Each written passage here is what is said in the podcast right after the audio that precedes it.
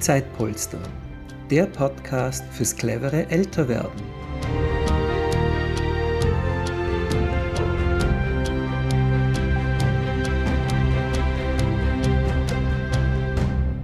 Herzlich willkommen bei der heutigen Zeitpolster-Folge. Mein Name ist Judith Schneider und ich bin heute im Gespräch mit Herrn Ferre Ebert, 88 Jahre aus Wien. Herr Ebert ist pflegender Angehöriger und hat auch Unterstützung von Zeitpolster-Helferinnen. Äh, schönen guten Tag, Herr Ebert. Willkommen, liebe Frau Judith. Sie sind ein sehr heiterer, netter Mensch, sehr aufgeschlossen den Dingen der, der Kommunikation, die uns heute an die Hand gegeben ist. Und Sie vertreten eine Idee, die ich für sehr gut befinde. Als pflegender Angehöriger einer demenzkranken Frau hat man Herausforderungen, denen man das ganze Leben nicht ins Auge gesehen hat.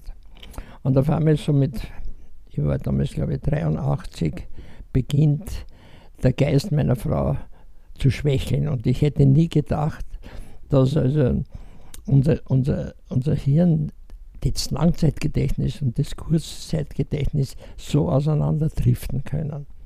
Sie kann alle Lieder ihrer Kindheit, sie war Schneiderin und hat das immer nur Radio gehört, die singt mir Lieder vor den ganzen Tag, wenn es möglich ist. Und auf der anderen Seite weiß sie nicht, was ich in dem Moment gesagt habe. Oder wo, die Orientierung ist weg. Die, es ist unglaublich. Und, und da verliert man dann manchmal auch, wenn man so den ganzen Tag damit beschäftigt ist, ist die Herausforderung ist jetzt, glaube ich, fünf Jahre verliert man also manchmal die Nerven und, und, und ist man froh, wenn man eine, eine bisschen, ein bisschen Unterstützung an der Zeit, an Zeitfreiheit bekommt. Und da finde ich also eure Idee sehr toll. Wir haben zwei ihrer Kolleginnen oder freien Mitarbeitern haben wir bei uns seit einem Jahr, glaube ich, die oder viermal in der Woche zwei Stunden kommen und sich mit meiner Gattin beschäftigen. Und dadurch habe ich also eine Möglichkeit, etwas zu machen, zu dem ich ansonsten überhaupt keine Zeit habe, weil die Pflege erfordert, also die Hingabe erfordert einen 24-Stunden-Tag. Darf ich äh, fragen, wie das begonnen hat? Sie sagen ja, vor circa fünf Jahren ähm, hat der Gedächtnisverlust ihrer, ihrer Frau gestartet. Was waren denn so die ersten Reaktionen bei Ihnen oder was hat das bei Ihnen ausgelöst, wie Sie gemerkt haben, da passiert jetzt was? Ja, das ist ja wie ein schleichendes Gift, man merkt es ja gar nicht. Also mhm. vergesslich ist er schnell einer. Und manchmal glaube ich, habe einen größeren Vogel, als wenn ich jetzt Vogel sagen will, als wie Sie. Ja. Aber das täuscht nur so. Es ist ein, ein nicht mehr die Orientierung finden, nicht mehr den Weg nach Hause zu finden, den man seit 50 Jahren geht, oder vor der eigenen Haustür stehen und sagen, da war ich noch nie. Na, dann schaue ich, stehe hinter ihr, lasse sie vorgehen. Oder sie geht, wenn wir zurückkommen, wir gehen jeden Tag außer Haus essen, weil sie ja nicht mehr kochen kann. Und sie geht am Haus vorbei.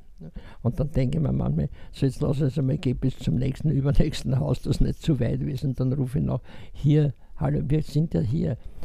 Also das habe ich ganz übersehen. Sie, sie banalisiert es und ich springe wie ein Rumpelstilzchen. Ja? Also nur als Beispiel, ein bescheidenes Beispiel. Und, und also die Herausforderung, ich hätte es nie gedacht.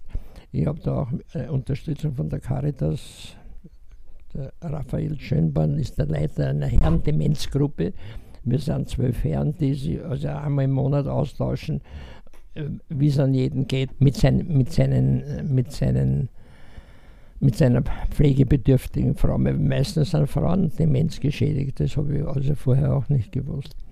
Und da kommt halt so zum Vorschein, dass manche sagen, es ist unglaublich, was das für eine Herausforderung ist und was man und dann auf der anderen Seite, wenn, ich, wenn meine Gattin mich fragt, wo gehst denn du heute hin, sage ich, und ich gehe zur Herrenrunde der demenzgeschädigten Männer, sagt sie, hast du das notwendig? Haben wir nicht genug Probleme? Ich glaube, ich habe mich ab mit ihr. und, und, und, dann fügt sie dann noch hinzu, hast, hast du das notwendig? Sage ich, na, notwendig nicht, aber ich will gern trotschen. Sagt sie, na, dann geh. Ja? Und dann kann es passieren, dass in der Runde irgendeiner auftaucht, der uns elf andere oder zehn andere an die, zur Weißglut bringt, weil er vor 25 Jahren seine Mutter, die Demenz hatte, nicht begleitet hat, das bagatellisiert hat, ist gestorben und ist nach 25 Jahren durch eine, eine, eine Blanche-Card. Er hatte das damals nicht so gewusst. Ja. Und, und erzählt halt und heute halt unser auf und na, ich bin aufgestanden, habe gesagt, na danke, wissen Sie, Sie sind ein Dieb meiner Zeit. Vor 25 Jahren und da kommen Sie jetzt daher. Also so, und mein Gatter, und dann denke ich nur, mein Gatter hat mir gesagt, hast du das notwendig, vorher, wie es mich verabschiedet hat. Also es ist ja unglaublich, dass das Langzeitgedächtnis, wie clever das noch ist und das Kurzzeitgedächtnis, ja, wie, die, wie das durchklingt und auch die ganzen Texte, die sie mir vorsingt, wenn wir spazieren gehen nach Schönbrunn, wir leben da in der Nähe von Schönbrunn, wir gehen ja jeden Tag spazieren, singt sie mir Lieder vor und wenn es dann nicht weiter kann, wenn es nur anstrophen kann, dann frage ich halt YouTube, hallo YouTube, im Prater blühen wieder die Bäume oder was weiß ich und dann finden wir schon die nächsten Texte und so gehen wir halt und wir gehen jeden Tag viel. Die Bewe Bewegung würde ich an jeden empfehlen. Wir gehen fast 10.000 Schritte am Tag. Wow. Und seitdem wir so viel gehen, begonnen hat, das Ganze in der, Dem in der gesagt, in der Demenzzeit, in der Corona-Zeit, sind wir auch jeden Tag das Essen holen gegangen. Und wir haben uns das nicht liefern lassen, sondern mit dem Einkaufswagen habe ich oben raufgeschrieben auf die Klappe Self-Service und runter habe ich nur einen großen Zelt drauf gehabt, Essen auf Rädern. und die Leute im Park haben immer gelacht. Und, wenn man, und freundlich, da gibt es bei uns in der Nähe von Schönbrunn, vor dem Schloss Schönbrunn gibt es einen Hundepark, wo also lauter ältere Damen ihre Hunde Gassel führen. Und wenn wir da einen Tag nicht kommen sind, haben sie am nächsten Tag schon Kassen. Wo waren sie gestern? Wir haben uns schon Sorgen gemacht. Also so allein nur das Holen, dass wir beide das holen gehen und immer eng umschlungen. Wir gehen immer, ich lege die Hand auf die Schulter und die andere Hand ist hinter meinem Rücken. Und so wandern wir halt jetzt aneinander noch. Wir sind 65 Jahre verheiratet. Ist ja auch eine Zeit. Und 50 Jahre war ich wahrscheinlich Hinterpflegefall von Sportverletzungen. mein Gatte hat mit mir nur zu tun gehabt, oft im Spital gewesen. Und jetzt ist sie seit fünf Jahren ein Pflegefall. Und ich denke nicht daran, sie, wenn es nicht ganz, ganz arg wird, in ein, in ein Heim oder irgendjemand anderen damit zu be belasten oder zu befassen, sondern ich mache das schon. Und bin natürlich glücklich, dass es so eine Organisation gibt wie euch, die also in unbedarft äh, anderen Menschen zu einer Zeit, wo es einer selber gut geht, helfen und dafür eine Zeitgutschrift bekommen. Ich finde diese Idee sehr gut, die ich auch weiter propagieren werde. Vielen Dank. Das ist natürlich sehr wertvoll für uns immer. Und ich habe gehört, das funktioniert ganz gut mit den zwei Helferinnen. Die ja. sind schon fast Teil der Familie geworden. Ja, anstrengend sind die zwei. Jetzt habe ich nicht nur meine Frau, sondern die zwei Superhelferinnen. dass wir so lang trotschen, wenn sie es abholen, dass die halbe Zeit schon wieder beim Teufel ist. Aber das gehört dazu. Wir lachen und haben Spaß. Mhm. Die Helfenden und wir denen geholfen werden. Genau, das ist ja genauso wichtig, denke Ganz ich. Ja, dass für ihnen die Energien ja. auch wieder aufgetankt werden, weil sie brauchen sicher oft viel Geduld gell, als pflegender Angehöriger einer Demenzkranken. Ja, die Geduld ist ein, wenn man das ganze Leben nicht. Aber das, je älter du wirst, umso geduldiger wirst, umso, umso demutsvoller wirst. Ja? Das Schicksal ist schon eine Reise, eine unglaubliche, die Lebensreise. Ich war die Frau in ihren, in, im besten Alter hat mir einmal ermöglicht, dass ich zwei Jahre unterwegs war auf der Suche nach dem Sinn. Da war ich oh. um die 60 herum, da war ich nur mit dem Rucksack in Indien, in Nepal, in der Wüste, im Katharinakloster in Sinai und habe dort meine Gedanken zu Papier gebracht habe daraus nicht ein Buch gemacht, sondern dadurch, dass ich eine Automatenproduktion habe, gehabt hatte, habe ich einen Automaten entwickeln lassen, der ausgeschaut hat wie ein altes Postkasten aus der Monarchie. Und da oben habe ich einen Grauner gehabt, das aufschrift, Mensch in deiner Weile, denk daran, in den Kastel da vor dir sind die Gedanken, die subjektiven Gedanken, Gedanken eines Menschen verborgen die darauf warten, von dir entdeckt zu werden, wann du willst. Und die habe ich halt dann auf Bauernhöfe bei den Autobahnraststätten aufgestellt. Und da waren Briefe von mir drinnen. geschriebene Briefe, nicht das Handy so wie heute. Und auf der Rückseite dieser Briefe habe ich also den Menschen, und da habe ich 365 Themen des Lebens angesprochen gehabt. Ah, okay, für jeden Tag ein anderer Gedanken. Ja, mhm. ja. Und wann, wann also der, der, derjenige, der sich davon angesprochen gehabt hat, von den Postkastel, mhm. ja, ein Thema gezogen hat und der hat das Thema Partnerschaft gezogen und dann ist auf der Rückseite im Rat des Buddhismus, das habe ich auch abgebildet, wie ich auf die Idee gekommen bin. Na, herrlich, das war damals, das Leben ist wirklich spannend. Ich habe Entschuldigung, aber ja. ich habe gesehen, weil Sie gerade sagen Buddhismus, Sie waren auch mit dem Dalai Lama irgendwann ja. mal kurz auf ja, ein ja, Foto, habe ich. Ja, nein, in Graz, wir haben uns umarmt ah, und haben, und haben etwas mhm. aus der Taufe gehoben, das längste Bild für den Frieden. Mhm. Als Vorgeplänkel vom Ukraine-Krieg und was in Syrien passiert hat, in Aleppo. Und das war bei uns in Europa im 95er Jahr, war einmal ein Massaker von von Christen an Moslems in Bosnien. 8.500 Männer sind da erschossen worden und die Holländer haben weggeschaut. Und das war eine Freundin von mir, war dort die Betreuerin von der UNO eingesetzt mit 150 Helferinnen. Und die haben also diesen 8.500 Witwen das Leben beigebracht. Die, die bosnischen moslemischen Frauen waren nicht gewohnt, außer Haus zu gehen. Und dann sind sie auf einmal mit ihren Weisen, Halbweisen da gestanden und haben müssen sich selbst einmal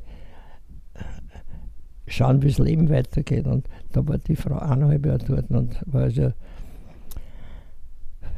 so er, erschüttert darüber, dass diese Frauen, die ja zum Teil auch vergewaltigt worden sind, von einer anderen Religion und dann die, die, die Kinder, die kommen sind, die Babys entsorgt haben in den Koloniakübeln das hat die erlebt, als dass sie begonnen hat äh, mit den aus den Leinensäcken der UNESCO-Lieferungen Lebensmittel, die die gekriegt haben, die haben es ausgeschnitten und haben mit Farben die Kinder dazu angehalten, diese halbweisen oder weißen Kinder, Symbole für den Frieden zu malen.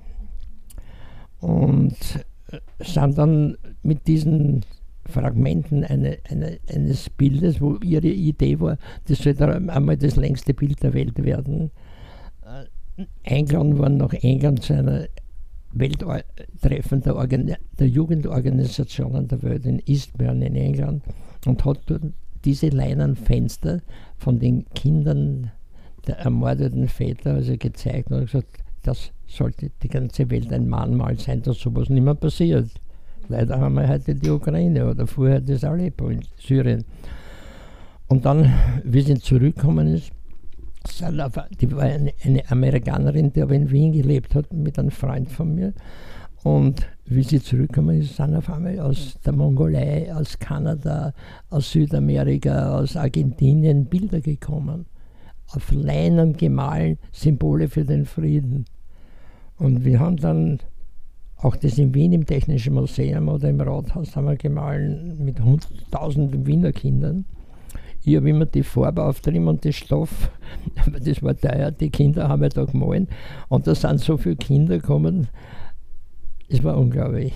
Im Technischen Museum haben wir mal ein, ein, ein ganzes Monat gemahlen, da haben wir hunderte solcher Bilder und daraus hätte dann sollen das längste Bild für den Frieden werden, und der damalige Präsident von Ägypten, der Mubarak, hat meinen Freund, der war Ägypter, der mit der Frau verheiratet war zu der Zeit, gestattet, diese Bilder um die Cheops-Pyramide aufzuhängen, als, als, als, wie soll ich sagen, als das größte Symbol für dass, dass es Frieden werde auf dieser Welt. Mhm. So. Aber ein paar Monate später war der Mubarak weg, haben sie mal eingesperrt. Ah. So. Also wir haben noch diese Bilder und ein Teil davon, dieser Bilder, also einige dieser Bilder ist in Graz gemahlen worden von buddhistischen Kindern beim Kalachakra Fest im Jahr, glaube ich, 2002, ja, äh, in Graz und da war der Dalai Lama. Und dann habe ich den Dalai Lama eben gebeten, dass er eines dieser Bilder, was seine buddhistischen Kinder da gemalt haben, dass er mir das signiert. Und das hat, hat er signiert und das ist auch da bei mir im Museum. Mhm. Das ist 10 Meter lang, 1,60 Meter, so was Tolles können Sie sich noch gar nicht vorstellen. Wow, ja. Also ein Teil dieses Symbole für den Frieden. So, und das war halt dann überhaupt, meine Begeisterung für Kinder ist groß. Die Enkelkinder sind bei uns im Haus groß geworden. Und meine Gattin hat eigene Kinder großgezogen, hat die ganzen Mitarbeiter geleitet, wann ich weg war. Wie gesagt, zwei Jahre hat es mir Freiheit gewährt, wer gibt es schon.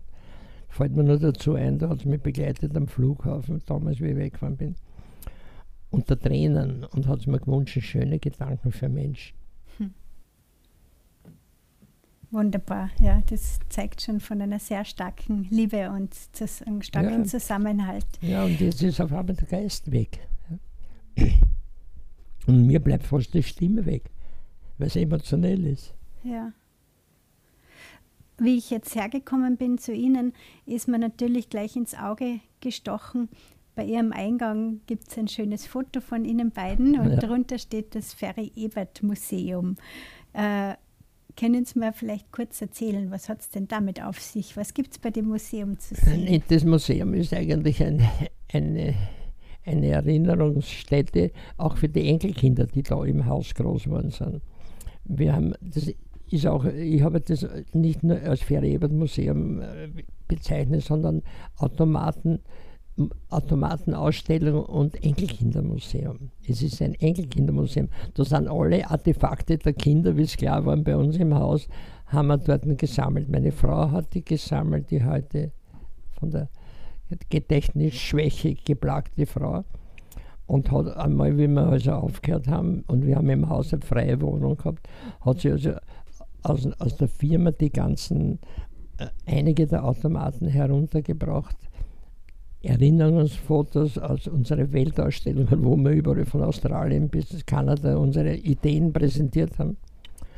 Und, und hat eigentlich die, die Vorarbeit für ein Museum geleistet. Und den, den Museum ist nicht nur mein ganzes Lebenswerk, das ist ja von Kondomautomaten in der Zeit von AIDS war ja das eine, eine wesentliche weltweite äh, Gesundheitsaktivität. Äh, Über Zuckerautomaten, die Betzautomaten, das haben wir alles produziert. Mhm.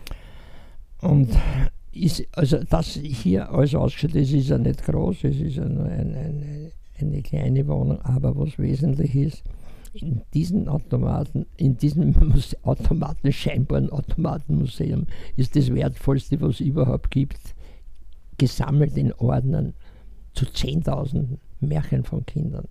Ich habe nämlich als letzte Idee war, äh, war die Entwicklung eines Märchenautomaten für Kinder. Und da habe ich also viele österreichische Autoren gewonnen, dass sie mir Märchen schreiben, positive, die meine Gattin alle korrigiert hat, hunderte. Und da haben wir also in diesen Märchenautomaten, das schaut aus wie ein altes Schloss, haben wir also 365 Märchenbriefe, geschriebene, noch vor dem Handy-Zeitalter. Und die, äh, die habe ich halt aufgestellt am, am Stephansplatz, am Graben in Wien, auf den Bahnhöfen, am Hauptbahnhof, bei euch in Salzburg, also ja, Salzburg oder auch in Tirol am Hauptbahnhof.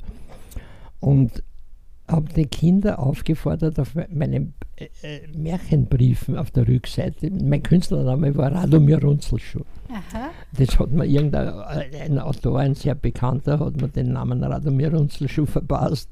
Und da habe ich auch nie gewusst, dass das Radomir, ja, das Radomir kommt aus, aus, aus, aus dem Kroatischen und heißt Friede. Also der friedvolle Radomir hat dann diese Märchen geschrieben für die Kinder und hat sie auf der Rückseite die Geschroppen aufgefordert.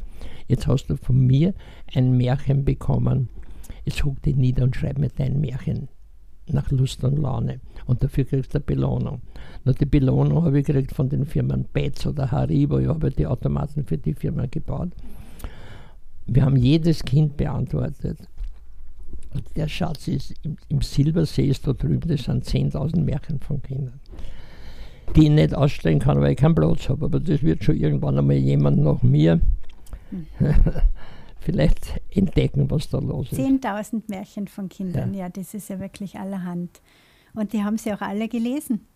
Nach ja, alle gelesen, ja, na, sicher. Wahnsinn. Alle gelesen, die sind ja nicht alle auf einmal gekommen, aber ja, das ja, war genau. ungefähr 20 Jahre hat 20 das gedauert. Jahre, ja. okay. Dann, dann war es vorbei. Wie dann das Handyzeitalter begonnen hat, hast Ja. zuschauen können, wie die immer weniger, weniger, weniger werden. Mhm. Bis null fast. Sie haben ja schon jetzt kurz erwähnt, die Automaten, die Kondomautomaten. Ich habe schon ein bisschen mich vorbereitet und da auch gelesen, dass ja der Beginn dieser Karriere ein ganz ungewöhnlicher war. Möchten Sie da vielleicht ein bisschen was dazu erzählen? Ja, das also ist der Zufall für die Regie im Leben. Ich war zu, das, über das, was wir sprechen, über wie beginnt sowas, das war in den 50er Jahren des vorigen Jahrhunderts. Ich war damals 19 Jahre jung und war bei der Firma Semperit als Vertreter beschäftigt im Außendienst, aber nicht für Autoreifen, Semperit, sondern die haben auch gehabt eine Division, die chirurgische Gummiwaren produziert hat. Gummihandschuhe, OP-Handschuhe, Wärmeflaschen, Wimpassing oder wie das geheißen hat, und Kämme und alles Mögliche. Und das habe ich bei Dro- Drogerien und Apotheken verkauft. Und dann fährst du am Montag weg und kommst am Freitag als Vertreter wieder zurück. Und in der Zwischenzeit einmal hat es passieren können, dass ähm, ein, mein damaliger Chef bei der Semperit, das war so ein Typ wie der Franz Josef Strauß, ein, ges- ein, gestandener, Bayer,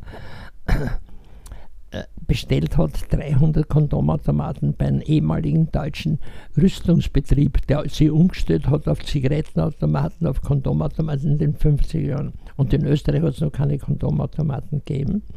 Und da die Semperit auch Kondome produziert hat, Gummiprodukte, Latexprodukte in dem Fall, für die Marke Olla. Der Olla-Gummi war damals in aller Munde. Blausegel und Durex ist alles dann viel später gekommen.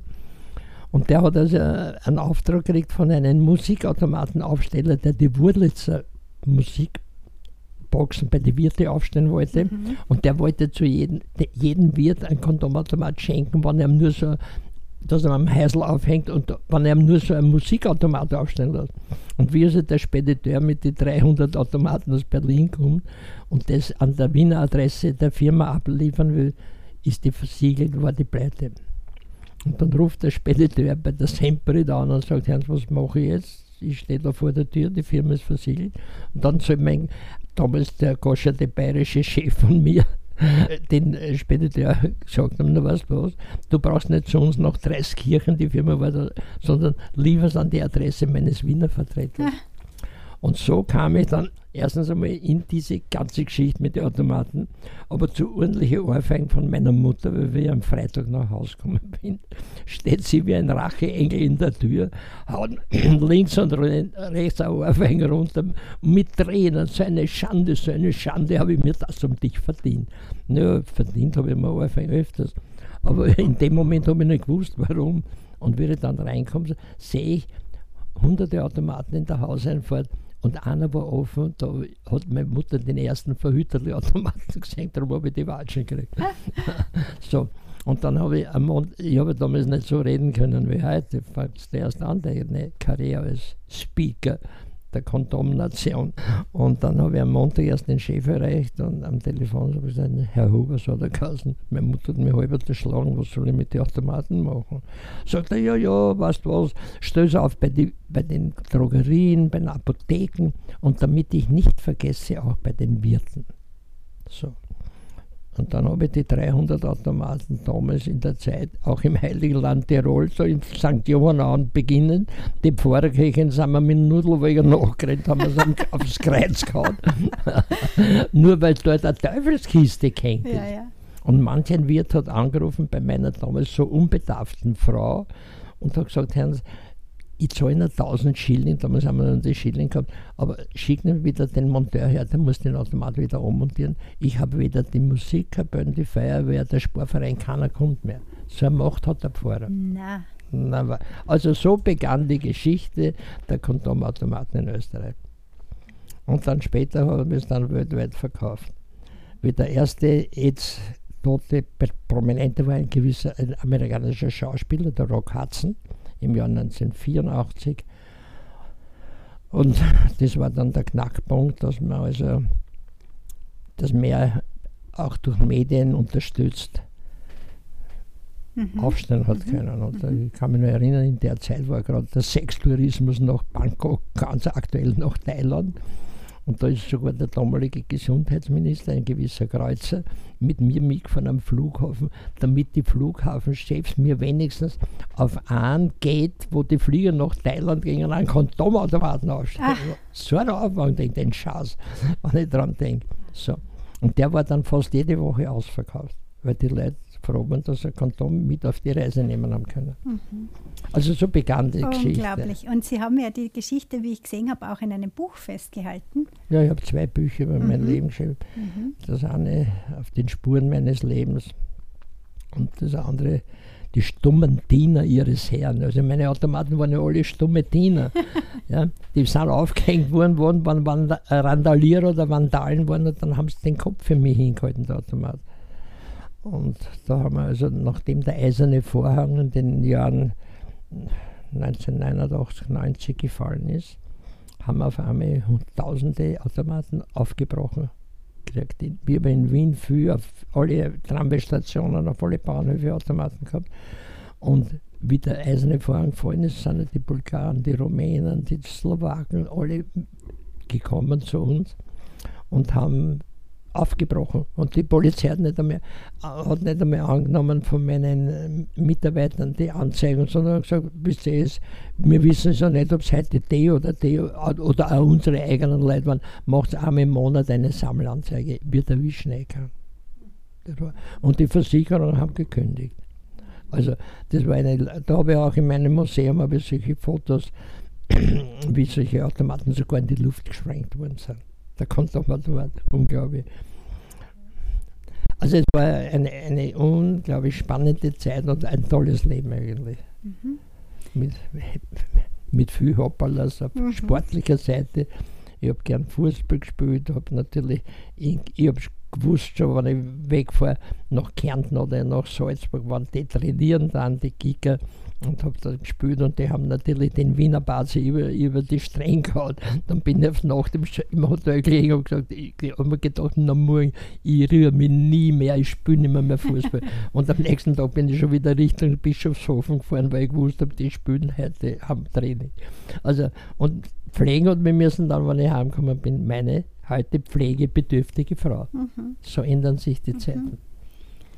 Ist es vielleicht auch ein, eine gewisse Genugtuung, dass Sie ihr jetzt sehr viel zurückgeben können, nachdem sie sie so unterstützt hat. Na, nachdem ein, ein Mensch, wenn, wenn er so an deiner Seite steht, so wie ich Ihnen vorher schon erzählt habe, dass man, wenn ich man mit verzweifelt war, weil ich viel Geld verloren habe bei Exporte und so. Und dann habe ich mir gedacht, na, jetzt pfeife ich drauf, jetzt gehe ich pleite oder so. Hat mir immer die Hände hingehalten und hat gesagt, hast du kein Vertrauen in unsere vier Hände. Und heute hält es mir, wenn wir gerade reden drüber, äh, haltet sie mir die Hände hin, wenn wir schlafen gehen. Wir, wir liegen, liegen noch in Ehebetten. Und wenn ich, ich lege sie früher nieder und, und äh, pflege sie, muss ich ihren Pyjama und das alles herrichten und anziehen und eine helfen, weil sie immer verkehrt einsteckt. Na, da kann ich mich ja ärgern. Grün und Blau spielt keine Rolle. Und, das, und ich gehe dann ins Badezimmer Zähne putzen und komme dann nachher zu ihr, liegt auf meinem Kopfpolster ihre Hand. Und die legt meine Hand in ihre Hand, dann kommt die zweite Hand von ihr, legt drüber, weil ich kalte Hände habe, weil mir gerade die Hände kalt gewischt, gewaschen habe bist du aber kalt. So, und dann haben wir alle vier Hände aufeinander, so schlafen wir ein. Und, den, ne, und, und äh, es ist ein unglaublich. Ne, und der Mensch hat 50 Jahre lang immer wieder mir Mut zugesprochen hat. Meine Wehwehchen nach dem Sport. Ich war ja nicht immer gut aufgeregt, weil ich beide Füße in Gips gehabt habe oder beide Hände gebrochen gehabt habe. Ne, lauter so Geschichten. Und, und jetzt ist der Mensch hilfsbedürftig. Und seit fünf Jahren ist das ungefähr 50 Jahre war ich pflegefrei und heute muss ich ihr halt helfen. Das ist ja lustig, wir waren gestern wieder in Schönbrunn, wo man unseren 65. Hochzeittag gefeiert hat, in dem Lokal von, vom Sohn von Otto Schenk. Das Lokal nennt sich Schönbrunner Stöckel und da sitzen halt ein paar Leute neben uns und wir kommen natürlich sofort ins Plaudern wieder und erzähle die Geschichten. Und dann sage ich immer, meine Frau hat äh, mir immer Mut zugesprochen und alles Mögliche und hat immer mir die Hände hingehalten. Und dann sind die Menschen natürlich immer begeistert, dass, das, dass es so über so einen langen Zeitraum so etwas gibt überhaupt. Mhm. Also toll eigentlich. Und wenn man jetzt dann, natürlich ist man manchmal erschöpft, wenn das rund um die Uhr geht. Die waren auch jetzt ein paar Mal im Fernsehen. Wir haben also Fernsehsendungen gehabt am Schauplatz und, in, und das im Thema. Und jetzt erst war, ich weiß gar nicht, wie die Sendungen alle heißen. Wegen einem Märchenautomaten war jetzt einmal eine Aufzeichnung für, da wird es noch eine Fortsetzung geben. Ein Film über uns wurde gedreht, zwei Jahre lang. Ach so. Ja, der bin gespannt. Ah, der ist noch nicht erschienen. Nein, er ist, mhm. schon, er ist schon fertig, er ist schon geschnitten. Mhm. Und das war, da hat mir der Filmproduzent, der hat schon Filme, viele Filme gemacht, hat mir erzählt, sie haben so viel, 23 Drehtage haben wir da gehabt wie in der Corona-Zeit. Und geht um die Demenz meiner Frau, der Film. Okay, wunderbar. Und wird den Titel haben, mich hat die Zeit verloren. Da bin ich ja schon sehr gespannt drauf. Ja. ja. Und da werden viele gespannt sein. Ich weiß nicht, wann das herausbringen mhm. will. Mhm. Der Mann hat schon viele Filme gemacht. Mhm. Unter anderem, er ist ein Perser, ist Filmemacher in Österreich, ist ein Psychologe auch. Und den habe ich einmal geschrieben, wie das begonnen hat mit meiner Gattin. Ich habe gesagt, hallo, Sie sind, können Sie mir helfen? Sondern so wie Ihnen jetzt die Geschichte erzählt, da war ich bei ihm. Und aus denen ist der Film entstanden. Hat er gesagt, na, das Schicksal dann machen wir einen Film darüber. Und das sollte vielleicht heuer kommen noch. Aber mhm. Sie, werde ich Sie informieren. Ja, bitte, unbedingt, auf jeden Fall. Geben wir dann auch gerne an unsere äh, Community weiter, also ja, unsere ja. Hörerinnen und Hörer. Äh, Herr Ebert, ich habe auch gesehen äh, bei meiner Recherche, Sie sind auch auf YouTube vertreten. Ja. Äh, möchten Sie uns noch erzählen, was, was kann man, wie, worüber sprechen Sie in Ihrem YouTube-Kanal? Was, was ist ja, da gemeinsam, geplant? gemeinsam mit meiner gedankenverlorenen Partnerin heute. Wir wollen Menschen teilhaben lassen, wie wir das Leben meistern. Ja? Wir wollen also sagen, schaut, da hat es alles Höhen und alle Tiefen und alles wieder zurückgeben. Und heute stehen wir da und da gibt es kein Zurück. Der Geist schwindet. Und wir wollen Mut zusprechen den Menschen. Und das, das war ein Geschenk meiner Enkel, unserer Enkeltochter jetzt zum wie viel Hochzeit, am 65. Hochzeitstag ist ja eine, eine Zeit, die man nicht, mhm. man, mancher wird gar nicht so alt. Und das muss man erst erleben, sage ich immer zu meiner Frau, die 65, und sie sagt, ja, und sie sagt dann meistens drauf, wenn, man, wenn ich so im Freundeskreis angebe, na die Frau heute schon 65 Jahre alt, dann sagt sie drauf, aber 50 Jahre habe ich ihn nicht gesehen. War immer Freise. Also das stört mir das schon. So hell ist der Geist auf der anderen ja. Seite. Ja. Ist ja unglaublich erfreulich, aber dann muss das erst erleben, dass nicht einmal in einen Strumpf reinfindet oder irgendetwas. Ja. Aber jeden Tag das Gleiche. Oder nicht die Schalter mehr findet, die Lichtschalter. Ich muss halt aufstehen, wenn sie dann einmal irgendein Früh aufs Klo geht, dann muss ich den Weg weisen. Ich muss auch die Türen zusperren in den, ins Haus, damit ich es nicht suchen muss. Jetzt habe ich mal gestern oder wann vergessen, die Tür zusperren, dann ist nicht mehr, mehr zum Ehebett zurückgekommen, sondern liegt da auf der Veranda und hat sich dann niedergelegt. Mhm. Mhm. Ja, also es ist ein unglaublich eine abenteuerliche, herrliche, anstrengende Reise und die Zeitfenstergeschichte hilft mir da. Also wirklich. Ja, na, Zeit habe hab ich jetzt ja schon mal. Die Zeitpolstergeschichte ist natürlich die, der tollste Polster, den man. Das ist ja auch ein Zeitfenster, was man sich da, was man frei bekommt. Ja, na klar, für mich ist das ein mhm. Zeitfenster. Und Zeit, ja, genau. Wie man das auch immer nennt. Ich finde die Idee ist toll. Haben wir schon Gedanken gemacht über euch, wo kommen die, wo kommen die in den Genuss ihrer, ihrer Leistung, die sie erbringen? Ja doch dadurch, dass sie uns Zeit schenken, wem auch immer. Mhm. Ne? Und wenn das so ist, dass da schon manche, wenn es da das Konzept so ist, soll mir das sehr recht sein. Genau. Und ich werde mich ja irgendwo bemühen, natürlich bei den Leuten, die ich weiß nicht, wie kooperativ die vom ORF sind, dass ich euch, dass ich euch dort näher bringe in, in das Gespräch.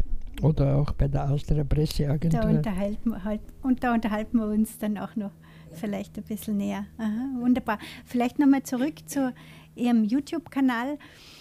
Ähm, haben Sie den erst gestartet, glaube ich, oder? Den haben wir erst gestartet zum 65. Hochzeitstag mhm. unser Enkeltochter. Okay, super. Und wie oft ist da geplant, dass Sie da einen neuen Post machen oder halt einen neuen Beitrag ja. machen? Ja, momentan noch gar nicht. Ich habe noch keine Kamera gekriegt, dass ich mich dort hinsetzen kann. Da beim Computer, die da oben ist nicht geeignet, hat mir die Enkeltochter gesagt. Aber das ist, das ist einfach geplant. Dass es ist nicht geplant, ein, ein, dass ich einen Zeitdruck habe, sondern Begegnungen, manchmal unglaublich tolle Begegnungen mit Menschen, die sich ergeben, dass man das anderen dass man anderen Menschen sagen kann, die Kommunikation, wie wichtig das ist, das Zugehen auf andere Menschen. Also ich bin sehr kommunikativ, das war mein Leben noch mit Kondome, brauchen wir gar nicht reden drüber. Da muss dann jeden lernen, niederreden, aber das hat 50 Jahre gedauert. Ja. Und, und heute ist überhaupt kein, kein, Druck mehr, da gar nichts. Das war ein, so ein tolles Leben und wir lachen immer, wir haben Spaß aneinander. Und die Menschen sind wirklich glücklich, so wie ich ihnen gesagt habe, wo waren sie gestern? Wir haben uns schon Sorgen gemacht, nur wenn wir einen Tag nicht auftauchen. Mhm. Ja. Äh, dann würde ich vielleicht noch sagen, wie kann man sie finden auf YouTube einfach unter Ferry, Ferry Ebert. Ebert. Genau, also mit Doppel R und Y ja. hinter Ferry Ebert äh, auf YouTube. Da kann man das schon mal vermerken, wenn dann wieder mal ein neuer Eintrag kommt, ja. dass man da auf dem Laufenden ist, weil ich glaube, das wird sicher interessant für viele sein. Gut, Herr Ebert, dann sind wir auch schon am Schluss unseres Gesprächs und wir stellen jeden äh, Gesprächsteilnehmer immer dieselbe Frage am Ende. Und die stelle ich Ihnen jetzt auch. Was zählt im Leben? Vieles, das zählt nicht nur etwas. Die Toleranz, die Liebe, das Verzeihen, die Herzlichkeit, die einen in sich trägt oder auch nicht. Ob es gewinnt, weiß man nicht, aber man kann es. Wir, wir leben unser Leben unser mühsames, erfahrenes Leben leben wir heute in Freude und in Heiterkeit, trotzdem dass es das mit meiner Gattin ist. In derartigem Maß. Wir gehen lachend durch die Gegend, eng umschlungen, singen, sie singt a little, ich sing mit, meistens falsch, dass, aber und Menschen, die uns, sie überholen uns auch Menschen und kommen von rückwärts, wenn wir von der U-Bahn einmal ins Haus gehen, über, überreicht uns eine junge Frau eine Rose. Sage ich, Entschuldigung bitte, was mache ich mit der Rose? Sind Sie Blumenverkäuferin? Sagt sie, nein. Sie sind so ein liebes Paar von rückwärts, so darf ich Ihnen die Rosen, die es gerade gekriegt hat, wo, darf ich Ihnen die schenken. No, ich habe sie dann eingeladen in mein Lokal dort in der Nähe auf einen Umdrung. Das hat dann bis in die Früh gedauert, aber sowas passiert öfters, nicht einmal. Ja. Jetzt erst vor einiger Zeit, interessanterweise noch vielleicht für das Interview, kommt auch von rückwärts eine junge Frau, wir waren gerade bei der Hautärztin. Und da kommt, also wir gehen bei der Hautärztin, bei der wir zufällig morgen wieder sind. Und sagt sie, es schaut so von rückwärts so harmonisch aus, darf, darf ich Sie etwas fragen? Und dann gehen wir in ein Café aus, was dort war so.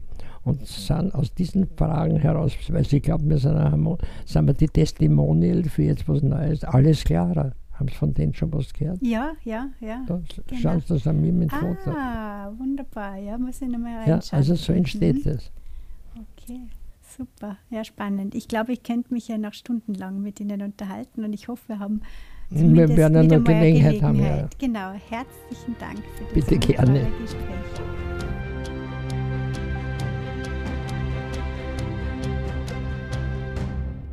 Danke fürs Zuhören. Wir freuen uns, wenn Sie diesen Podcast teilen und empfehlen. Es gibt noch keine Zeitpolstergruppe in Ihrer Umgebung? Gründen Sie doch eine. Alle Infos dazu unter www.zeitpolster.com.